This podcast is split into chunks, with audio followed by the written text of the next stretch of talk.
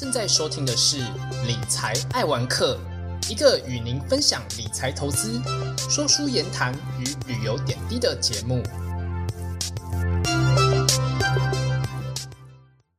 大家好，这是百乐会谈室第十集的下集，我是主持人汤姆。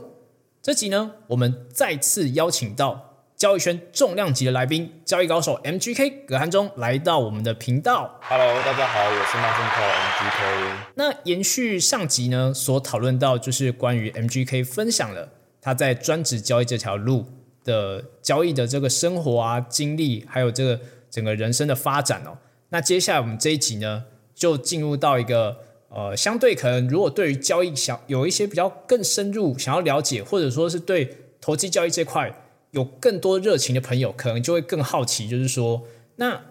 对于 MGK 来说的话，他是怎么样去建构，就是说自己的交易策略的？那以及就是说，如果对于呃想要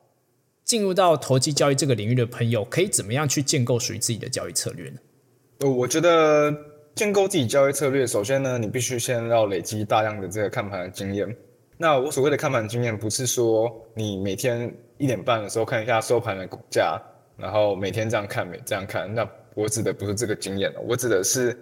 你要对除了股价以外的事情呢都有所了解。比如说今天发生了什么事情，那这股价会有比较特殊的波动。那常见的一些事情，比如说一些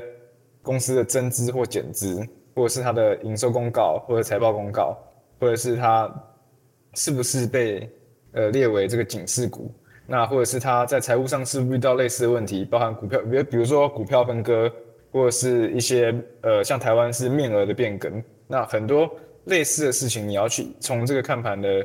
经验里面慢慢归纳出来说，哎，你觉得发生这样的事情对股价会有什么影响？那当然不是说啊，只要这样就会那样。我的意思是说，当你发生这个事情的时候，你去揣摩市场上对这件事情的解读，以及去观察它盘中股价变化的方向。那你自己长时间久了，那盘中慢慢去感受这个市场上多空角力的这个氛围，你就能知道说，哎，常见的一些事件，市场上是去怎么分析它，或者是说，今天一档股票它在涨的东西是什么？那很多人觉得股价是随机的，其实股价我觉得并不是随机的，我觉得它是在涨一个市场的期待。比如说我们讲航运好了。航运在航运正热的时候，大概一年一年前、两年前，航运正热的时候，我记得在营收公告前呢，股价就会先涨了。对，那很显然的，现在就是在涨，这个航运的营收非常好，然后在在涨之后，财报开出来，数字会非常数字会非常漂亮。那这就是这档股票的预期。那我的意思是说，你必须知道说，特定的族群现在在预期的事情是什么。那你必须了解到这个市场上整个预期，你才有办法去建构说，诶，那你什么时候要进，什么时候要出。当你预期的事情发生了之后，那你可能就是代表你预期正确，那股价也往正确的地方发展，那你在做出场，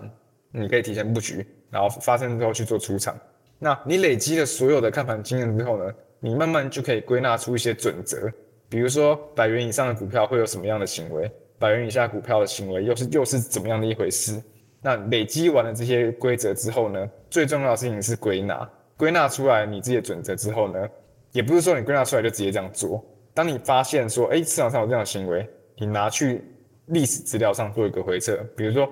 我们觉得只要减资就会怎么样？那减资我们知道很多原因，比如说只要是亏损减资，或者是什么样的不同的减资的情况，你觉得会怎么样子？会市场上的反应是大部分是这样的情况，那你就可以丢到历史资料去测说，哎，你这个看法对不对？如果你的看盘经验是够充足的，那你一试就发现说，哎，那长期而言这个方法都可以。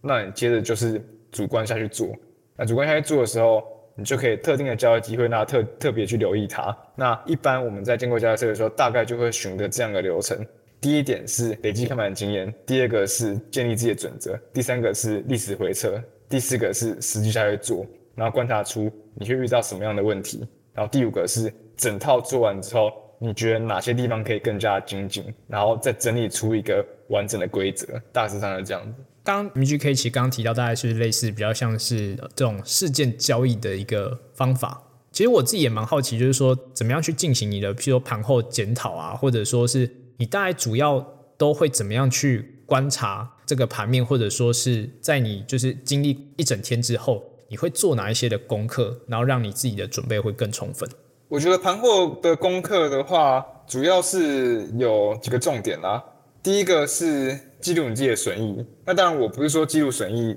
赚钱就代表你今天做得好，赔钱就代表你今天做的差。有时候你做的很差，但是你赚钱；有时候你做的很好，但是你赔钱。换句话说，呃，做错的事情呢，也有可能让你赚钱；做对，也可能让你赔钱。那我们要做的事情就是盘后的时候去分析自己盘中的所有决策，到底是不是在做对的事情。如果你今天赚钱，可是你是因为熬单，那你就要。写清楚说，你今天赚钱是因为凹单，你今天赚钱是因为你自己运气好。那下次不要把凹单这件事情当做一个准则，就是觉得说，好像我以后只要凹单就会赚钱，就千万不要。那盘后的时候，我们就会回顾一下自己盘中的情绪，因为很多历史资料是，呃，你可以看到过去发生的事情，但是你没有办法看到过去发生市场的时候情绪。有时候我们在讲市场上出现速度的时候，是特定的情况，比如说，呃，空单被嘎了，所以然后多单往上追，这时候出现停损潮，所以它行情发展的速度会特别快。但如果你单就从盘后的这个分时走势图来看的话呢，你会只看到一个，就是一个片刻，就是哎，反正股价就这样走。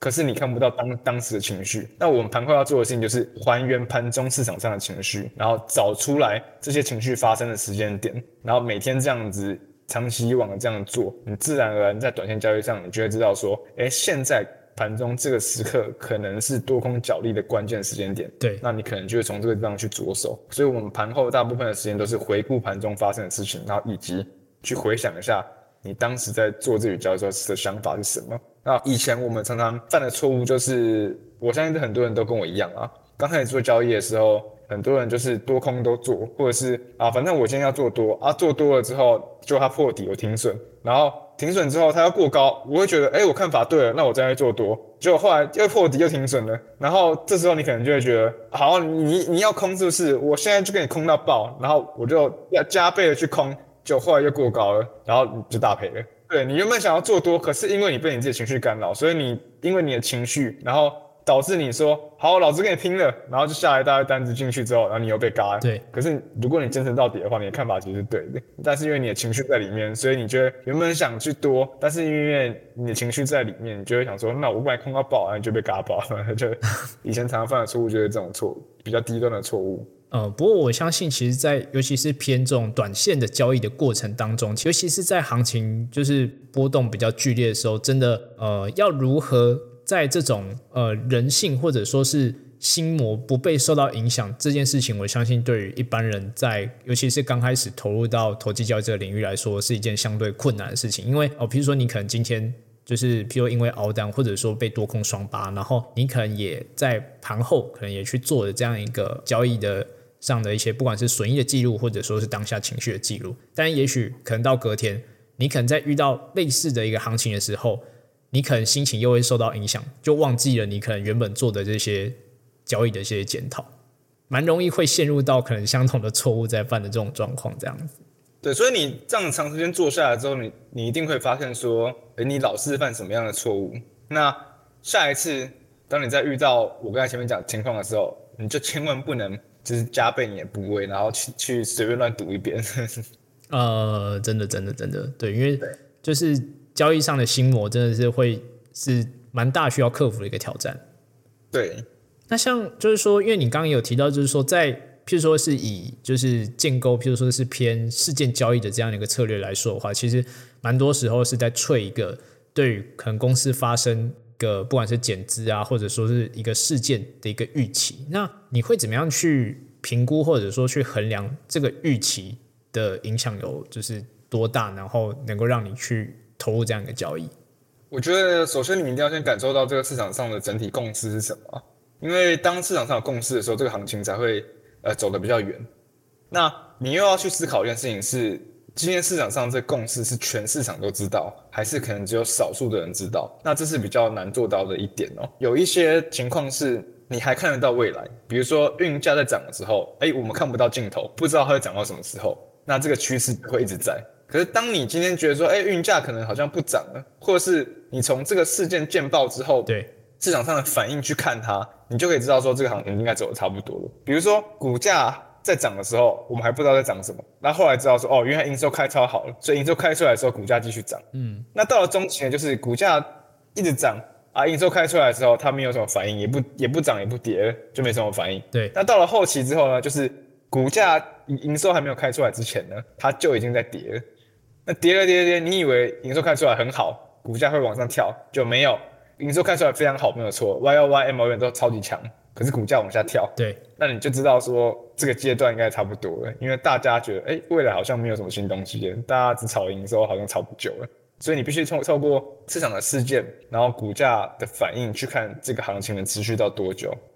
如果每一次的营收都看不到尽头，那这个趋势就可以持续很久。但是如果市场上对于这件事情的效果慢慢的呃减弱，那你可能就要小心留意说，哎，这个事件是不是快结束了，或者是这个趋势是不是差不多到一个尽头了？对，就是说可以透过这样的一个过程去观察说，那到底市场对它的预期。反映在股价上，到底反映的状态是如何？这样子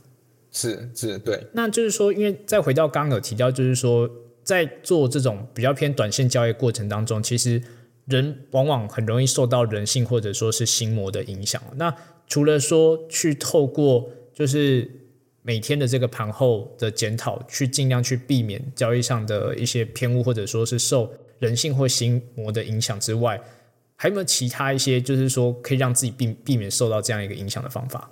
比较实务实的做法啊，比较实际的做法是，你要降低自己呃情绪的波动。那要如何降低自己情绪波动呢？就是降低自己损益对生活上的影响。因为通常到最后我们会发现，呃，做到爆掉的人都是因为他的交易已经影响到他的生活了。比如说他他他赔了很多钱，他已经输不起了，所以他想要一把凹回来。那或者是他今天需要一笔钱做什么样的事情？他想要透过交易呢去获得足够的钱去支付他希望达到的这个事情。然后这个事情是必须的。比如说他今天，我像我曾经就遇到一个人，他跟我说他的家人生病了要开刀，他需要一笔钱。对，他想要在短时间内把这笔这一笔钱呢快速翻十倍，然后去帮他的家人支付这个医疗的费用。那既然这一笔钱是他输不起的钱。那最终的结果就是他一定会输光，因为他输不起。所以我们要尽量降低就是损益对自己生活品质的影响。当你低到一个程度的时候，你就会看淡这些交易上的损益。我我们就这样讲好了。为什么有些人赌博会赌到破产，或者是有一些人小时候下象棋啊，或者是打大二啊，打到上头啊之类的，这种都是他打到最后已经输不起了，他想要靠一把，然后把他前面亏的钱全部翻回来。那这通常就是万劫不复的开始。所以。要如何降低心魔，或者是要避免被人性影响，就是要降低自己损益对生活品质的影响。我是这样看。嗯，就是说，等于是说，如果你已经觉得你可能有受到一些影响的时候，你可能就把你可能投机交易交易的部位再稍微再放小一点，然后放到你可能可以睡得着觉，然后能够不影响你平常的生活，那会是一个相对比较容易避免受影响的一个方式，这样子。对，我觉得时间要拉长，就你不要觉得，呃，我觉得这这句话也是要对我自己讲啊，因为其实这就是一个修炼。那很多一些交易做的不错的人，或者是一些前辈，大家都会要遇到一样的问题，就会一直想要急着把自己失去的钱赚回来。那通常大家都急不得。那我觉得最好的方法就是以时间换空间。你想要在一个月内把这个钱赚回来，那你你何尝不说？那我我给自己三个月的时间，我先把自己的情绪稳定下来，那我们再想办法把它赚回来。那大部分我觉得很多爆掉都是太急着想要把钱赚回来。嗯，就是说等于是要尽量克制自己，就是说不要执着于就是说要把失去的立刻能够翻回来，而是专注在当下的盘面，还有你自己的情绪的波动这样子。对，因为我觉得交易比的是，呃，不是比谁赚的钱多，是比谁活得久。因为有些人跑得很快，他可能短时间内、三年内、五年内就赚了一亿、两亿、三亿，可是他可能两天就，呃，不要讲两天有点夸张了。但是像去年我们就看到一个真真的案例，他就是可能对七八十万或者是二三十万，然后这一波就杠杆杠杆一直杠杆上去，翻起来，哎，翻到了一两亿。然后你很年年轻人哦，才而且还可能在七十九年、七十八年次吧，那一两亿哇，好年轻哦。对，那大家都觉得哦，他敢压，遇到行情敢压怎么样？可是后来的结果就是他三个礼拜把他两亿全部吐光，然后倒赔两千万。哇，这个这个翻转也是蛮巨大的诶。对，所以有时有些时候，你看很多人赚很多钱，那你也不要觉得自己落后人家很多，因为我们常常在讲。做交易的成败与否，千万不要说自己是一个成功的交易人。像我到现在都还不觉得我自己是成功的交易人，因为曾经有前辈这样讲，他说，在你棺材合上的的那一天，你永远都不知道你自己在这个市场上到底是成功还是失败。也就是我们要随时敬畏这个市场，然后要戒慎恐惧，做好每一次的决策。嗯，对，有有也有可能在这个十年的过程中，你可能大起，可能真的啊赚到三五亿，可是你一个不小心赔个八九十趴，那你就会倒，那这七八年就浪费时间，就是这样。所以我们要做的是一个稳定，而不是要呃大起大落。所以以前很多访问问我说，呃，你最你印象最深刻的交易是哪一笔，或者是呃是哪一个交易让你的本金大幅的往上翻？嗯，坦白讲，我真的讲不出来，因为我的我的损益是由无数的小交易组合而成的，我真的不知道哪一笔交易最具代表性。就是等于是这有点有点像是这一条交易路上，有点像是一个慢慢累积的过程。是，就是说我自己其实也很好奇，就是说，当你可能已经交易到一个蛮相对于一般人来说，算是一个蛮大规模的时候，就是说你会持续的把就这么大的部位再投入到市场呢，还是说嗯设定一个目标，就是说，诶，可能我达到这个金额，那我就停止交易，然后我可能就把这些钱可能拿去做一些呃其他不管是理财啊，或者说是一些资产配置的规划等等。那还是说你会设定，譬如可能多少部位的比例，那你可能就这些比例，我可能就不拿去做投机交易，是拿去做一些可能资产配置或理财这样。我觉得以现阶段的我来讲啊，我觉得这在呃人生中每一个阶段都会有一点改变。那像我我以前，我就会觉得反正就是一直做啊，因为还没有做到这个市场上喂纳量之前，其实想这些都没有用。因为像你说拿去投一些共同基金，那共同基金的绩效也没有自己做的好，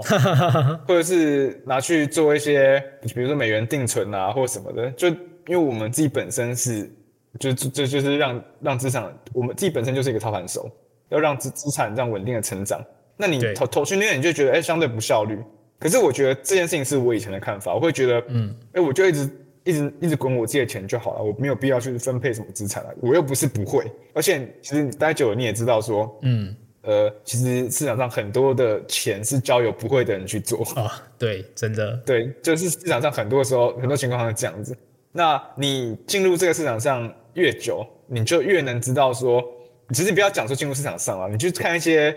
呃一些国外的研究或者是一些台湾的一些学术论文，你就知道说长我们讲共同基金啊，就长期而言，可能其实超过一半都是输大盘的啊。对啊，对啊，投那个也没有什么必要。那我说这是我以前的看法，然后现在心境的改变可能是，嗯，因为我我我前面有讲嘛，我每天都会盯着这个盘面看，对，可是现在就有时候开始思考说，哎、我这样盯我能盯多久？眼睛受得了吗？嗯，然后生活的品质是好的吗？我是不是我有赚到钱没有错？可是我是不是同时也被这个工作绑架了？虽然我不用打卡，但是我每天都要坐在电脑前面。那你慢慢慢慢开始会思考说，哎、这真的是我要的吗？我究竟是为了改变我的生活而交易，还是因为我真的喜欢做交易，所以我愿意一直做？我想可能当有一些你你可能年年纪到了，你可能就会觉得，哎，我是不是相较于赚钱，有更多东西是可能会一去不复返的？比如说你的你的青春啊，或者是你的时间啊，或者是你父母亲的健康之类的。就是当你觉得有一些更重要的事情出现的时候，我可能就会，嗯，最近可能就在思考这件事情，就想说，哎、还是说我就改成开个投资公司，然后领领一些股利这样子，也不是没有可能嘛。嗯，就是从比较原本比较很很积极型的交易，然后转变成就是相对追求自己的生活品质这样子。对，不过我觉得这个也是呃很多交易员或者是很多操盘手专职专职交易员要跨过的一个坎，因为包含我自己啊，我觉得很多时候我们都我放不下。我所谓的放不下，就是说行情好的时候你赚到，你觉得你自己赚的不够多；行情不好的时候呢，呃，那你赔钱，你觉得你怎么这么蠢会赔钱？对，也就是说，赚的时候你觉得自己赚太少，赔的时候觉得自己怎么蠢，其实你永远都不会开心啊。对啊，就是好像就是真的去专职的做这个，好像反而就失去了那种交易的快乐的感觉。但我觉得，呃，快乐是比较出来的啦，因为我们其实交易圈也是自成一格啊。那你会认识很多不同的操盘手，不同的一些也是同样是做专职的朋友，那大家相互比较一定是难免的嘛。所以，如果你今天行情好，那你没做，你跑出去玩，然后别人都大赚，那我们就会讲说，哎，你你今天会有我们讲的所谓叫做相对剥夺感，你就觉得你其实不是，你其实你只是只你只是没赚到而已，可是看别人大赚，你就觉得自己好像好像赔钱了，就觉得你自己没有把握好这个机会。那我后来想到的解法就是，呃，就就就。归隐山林，就 再也不过问交易的事情，你就可以过得很快乐。真的，真的，真的。对，就不要去跟朋友比较，说啊，你今天赚多少啊？啊，你今年赚几趴？你今年有没有翻倍啊？之之类的。哦，完全摒除世俗干扰。其实我刚刚想到一个问题哦，就是因为像你在盘中的时候，因为你几乎都是一直盯着盘面看嘛。我自己也很好奇，就是说，因为你会，就是说，等于是前一天的盘后，你会先做功课。那你到隔天，就是说盘中的时候。你就是直接去盯那些，就是你昨天已经过做好功课，说哦，那今天可能哪一些公司会发生哪一些的，就是公司事件，而去就只盯那那几档的，就是它可能会发生什么事件而产生什么样的一个盘势的变化，还是说你会有一些比较关键，就是说一定会看的哪一些的，不管是指标或者说是哪一些部分，就是你一定在盘中一定会去观察。呃，盘中观察部分一定就是涨跌幅的排行嘛，因为。呃，涨跌幅通常都是有极端的事情发生，或者是它有潜在力度准备要发生，才会出现这样的走势。所以，当然前一天准备好的标的，盘中是一定会看。那只是说当天，因为你不可能就是 follow 每 follow 到每一条市场上的讯息，对，所以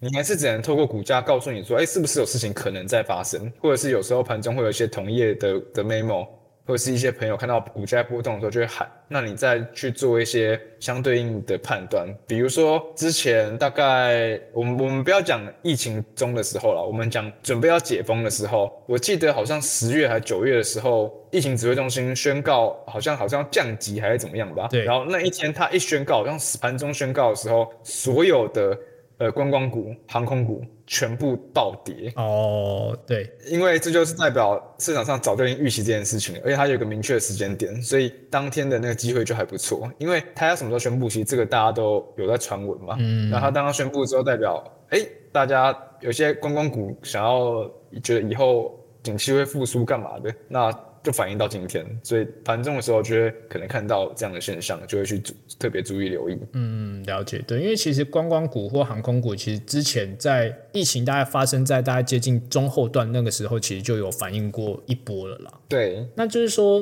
因为像刚刚你有提到，就是说，可能对于学生来说，它是一个最适合去尝试投机交易这样的一个机会。那对于就是说，可能平常比较忙碌的上班族或者小资族而言的话，那就是你对于这一群人来说的话，是不是可以分享一些，就是你对于就是他们来说交易上或者说是理财上的一些建议？呃，我觉得最务实、最中肯的建议啊，就是如果说你今天是上班族啦，我觉得第一个建议就是千万不要做当冲。我知道坊间很多一些课程会跟你说啊，上班族也可以当冲啊，不用盯盘啊，开盘五分钟，然后挂好停损之后收盘就可以准备收钱。我觉得就我的经验来看啊，当然我也不是说我的经验就一定对，但是以我这十年的经历来看，我觉得。基本上不太可能，因为你要想，你用一只手机，然后五分钟看一次盘，跟市场上所有竞争对手的组成，你你的设备是多么的简陋。对，有时候我们在做一些短线交易，我们的网路线可能是特别牵的，甚至有时候我们会做到不断电系统，或是做到比如四个荧幕，然后下单速度相较于你更快。就在这么样竞争激烈的环境下，你凭什么认为你用一只手机就可以当冲，然后而且还可以赚赢别人？这是我觉得基本上我自己看，我觉得不可能。嗯，当然你可以去试啊，当然也说不定有些人试试出来结果是是是好的，也说不定。可是就在就我自己在我身上看，我觉得这件事情不是不太可能会有一个好的结果。所以，我我觉得如果你没有办法，我们不要讲说盘中盯五个小时啊，我觉得如果你没有办法九点看到十点半这段时间，你没有办法无就是你想看的时候就看，不想看的时候不看。那你就不要做，因为你上班族你可能要开会干嘛的，不然大家全部挤在厕所在那边看盘啊，这样厕所都满的，所以对行情好说厕所都满了，大家去跑说我上厕所，大家大家在里面当厕所操盘手，所以我觉得短线交易，尤其是当冲啊，是不适合上班族的，这是我的看法，那提供给大家。再来是小资族的话呢，我的小资族有很多种，一个是刚出社会的小资族啊，一个是呃已经。出社会一段时间的小资族哦，我当然不知道小资族的定义是什么，但是我的定义是小资族就是可能薪水介于可能三万上下，然后你可能要付一些房租啊什么，你没有太多的一些余裕。我觉得小资主你可能可以小部位的尝试，但是当然还是要看你的年纪啦，因为或是你的一些家庭状态，比如说你是已经结婚的，那或是你你要，或是你有小孩，当然你的人生就已经不是你自己的人生，你可能要对其他人负责。那你就不要觉得说，哎，这是我赚的钱，我爱怎么用怎么用。那你可以试，但是不要对，就是我我讲的是浅尝浅尝看看，你试试看试试看，不行就算了，因为这也不是。非做不可，那你可能就是往比较长线的布局，比如说耐心的等待。那这个是给上班族或者是一些小资主的建议，就是你不用太常看盘，你只要知道现在的股价是便宜还是贵就好了。那很多时候，像去年前年行情好的时候，很多人都跟我说，哎，如果按照这样的设定，股价永远不可能便宜，我永远不可能买得到。那我永远是不是在旁边看？永远在旁边干瞪眼，看别人啊，航运赚好多钱，然后我什么都没赚到。可是当时有这样认知的人，可能受不了，就跑进去追高，然后被套牢，套在高点。可是上班族小资主，我认为正确的做法是，你等市场上的这个氛围呢，不要那么热络的时候，就是像现在这样，你再去看，其实你怎么想也想不到，哎，金控金融股可以跌这么多。对，对你你怎么样也想不到说，哎，有一些便宜的公司，比如说大台北瓦斯。这些稳定的公司可以突然间暴跌这么多，你怎么样也想不到，哎，为什么联总会升息，然后股市的压力会这么大？对啊，跌到几乎是起涨甚至更低的位置，哎，很多公司都打折再打折，很多时候不是说啊行情没办法来到你想买的价位，是你就要花时间去等。那在等待过程中，你就好好顾好你的本业，机会来了，然后再慢慢分批去分批慢慢投入。那我觉得这才是一个正确的循环。那反而不是说。你已经工作很多很长一段时间了，你要跳出来做专职，我觉得对于专职，回到我们前面讲，出来专职要看机会成本。如果你今天已经是一个公司的高阶主管，你的薪水很高，那你你跳出来失败，你回得去吗？你你跳出来失败了，那你的家庭怎么办？我觉得有时候要想的更全面、更周全一点，就不是像学生那种罗汉脚，你可以随便乱弄。对，就是说还是要考量到你本身。就是现在的交易成本来去决定说，哦，你到底是比较有机会可以选择专职交易力，还是说，就是你反而专注在本业，然后透过时间换取空间？对，我觉得对短太太过于短线交易的话，我就比较不建议啦。那但是你可以做出一些准则，就是像我们前面提到的，有些东西的便宜的价格啊，你要自己去规算一些说。比如说，殖利率至少要多少你才愿意买？然后这间公司的获利的稳定度是不是非常的离散？哎，一下今年赚十块，一下今年又赔钱，那这是不是一个适合的标的？我觉得反而是要找一些相对稳定，然后市场上非常低迷的时候下去做捡便宜，这样子是比较好的方式。嗯，就是用一个比较宏观的角度来去寻找买低卖高的一个机会。对，那 MGK 在近期或者说是未来，不管是在交易上或者其他发展上，有没有什么样的一些未来的规划可以跟我们的听众朋友们去做分享的？呃，近期比较比较靠近现在的规划，应该就是就最近写的，今年写了一本书嘛。那它的书名叫做《我炒的是人生啊，不是股票》。那里面有讲一些自己对呃交易的看法和生活一些价值观的，要说是批判吗？可能有部分的一点点的味道。然后还有最重要的是如何建构属于自己的交易策略。那比较不同的是，这本书不会教你。呃，照抄我的策略，就是啊，你就这样做就会赚，那样做就会赚。因为我认为呢，所有策略都有失效的一天，只有创造策略的这个功力呢，可以永久的留在你的手上。就是说，也许有很多的交易策略的存在，但是可能因为时空环境的差异，而会让你策略原本可能有效，但变失效。所以说这本书呢，并不是报名牌，也不是教你复制 MGK 策略保证赚钱这种书哦，就是它其实是透过。让你去观察到，就透过这本书呢，能够看到 MGK 他在投入到交易的一个过程。那你可以从这本书里面，或许可以得到一些启发哦，那让你在交易的过程当中，能够呃相对的存活在市场，能够再久一点哦。那我们的听众朋友，除了说可以透过买书来认识你之外呢，那我们的听众朋友还可以在其他哪些管道能够找到你呢？呃，目前有两个社群哦，第一个是那个脸书的本身专业，那。这个粉钻的名字叫做 MGK 的投机世界，然后一杠啊炒股生活跟美食，那里面会分享一些呃我对于时事的看法，还有一些生活方面的一些分享啊，还有一些美食的介绍。那主要是围绕在这这几个重点哦。那 Instagram 的话，就则是比较更日常的一些，或是更简短的一些文章，就是会比较常见出现在 Instagram。那大致上讲，嗯，谢谢 MGK 的分享哦。可能有些人、有些听众朋友，如果是先听下集的朋友，其实可以先去听一下上集，就是说上集我们主要是跟 MGK 聊到说他。怎么样？当时为什么选择交易专职交易这条路啊？那为什么会选择投机而非投资等等相关的一些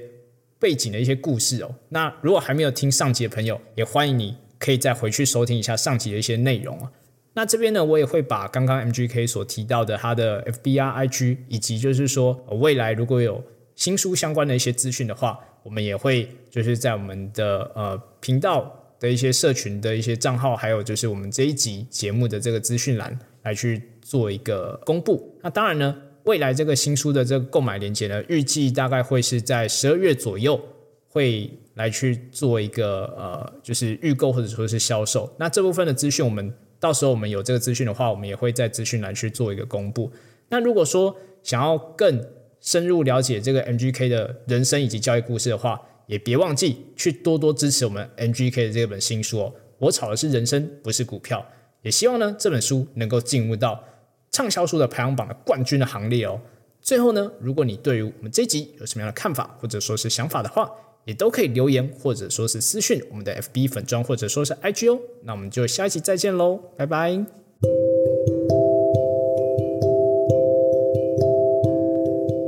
以上是本集的节目。谢谢各位听众的聆听。